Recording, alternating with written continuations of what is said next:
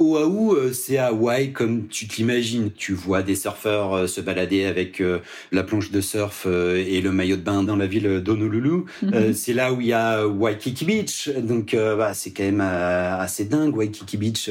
toute personne qui surfe un petit peu, je dis pas que je suis un grand surfeur, mais c'est quand même extraordinaire. C'est quand même mythique. C'est la mecque du surf. Donc voilà, t'as des des vagues. Ce sont des des lignes d'eau qui arrivent. En fait, le surf est facile là-bas. Enfin sur les, les vagues moyennes. Sur la c'est la douceur de vivre, t'as des familles, les gens sont à la cool en fait. Après, c'est vrai que Waikiki, le quartier de Waikiki, c'est euh, un grand centre commercial. T'as des magasins partout, alors euh, évidemment avec des prix euh, américains. Hein. c'est une destination vacances pour les Américains si tu veux, c'est un peu l'île économique. C'est là où tout se passe, là où les gens travaillent.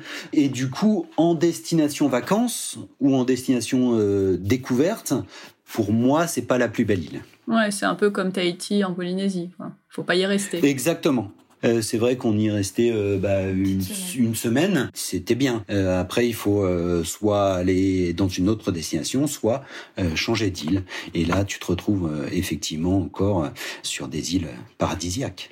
Et donc sur Oahu, vous avez fait des randos, vous avez fait la plage, vous avez fait du snorkeling. Est-ce qu'il y a d'autres centres d'intérêt?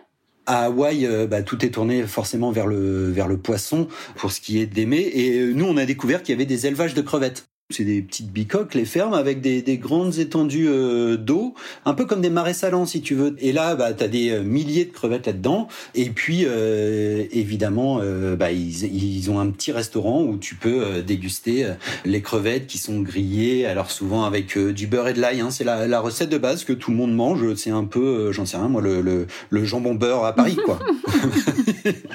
C'est un peu ça. Tu vas, tu prends ta petite barquette de crevettes au garlic butter. Ok. Et puis après à Oahu, bah oui, euh, si il y a, y a, quand même Pearl Harbor. Effectivement, aller visiter Pearl Harbor, euh, c'est aussi euh, un retour dans l'histoire, c'est de l'éducation pour les enfants, c'est de et, et, même pour nous parce que c'est vrai qu'on apprend assez vite à l'école cette cette bataille de Pearl Harbor. Et puis c'est un site qui est très très émotionnel parce que dans ce port, eh ben il y a encore en fait les corps des marins qui ont coulé avec les bateaux. C'est un sanctuaire pour les Américains et comme pour les Hawaïens. Le matin, tu as le lever de drapeau avec l'hymne national. Euh, c'est là aussi où nous, on a pris conscience de l'importance de l'hymne national pour les États-Unis et pour les Hawaïens. Tu avais tout le monde euh, la main sur le cœur, tourné vers le drapeau. Et puis, tu visites, euh, effectivement, il y a une plateforme qui a été installée au-dessus de l'USS Arizona.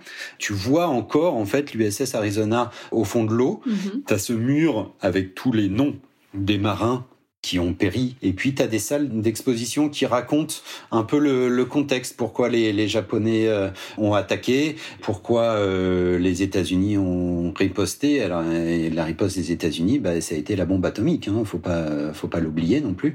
Donc, euh, tu as le désastre des deux côtés. À Hawaï, donc il y avait effectivement, c'était une grosse base de l'armée américaine, mais il y avait aussi beaucoup de Japonais qui habitaient Hawaï dans les années 40. Et toute cette communauté japonaise a été mise au pilori après l'attaque de bah Pearl Harbor. Il y a eu des camps d'enfermement euh, de la part des Américains euh, qui ont emprisonné beaucoup, beaucoup de, Japonais à ce moment-là, quoi. C'était un cours d'histoire euh, grandeur nature pour les enfants. Comment ils ont vécu cette, cette parenthèse historique assez, assez dure quand même?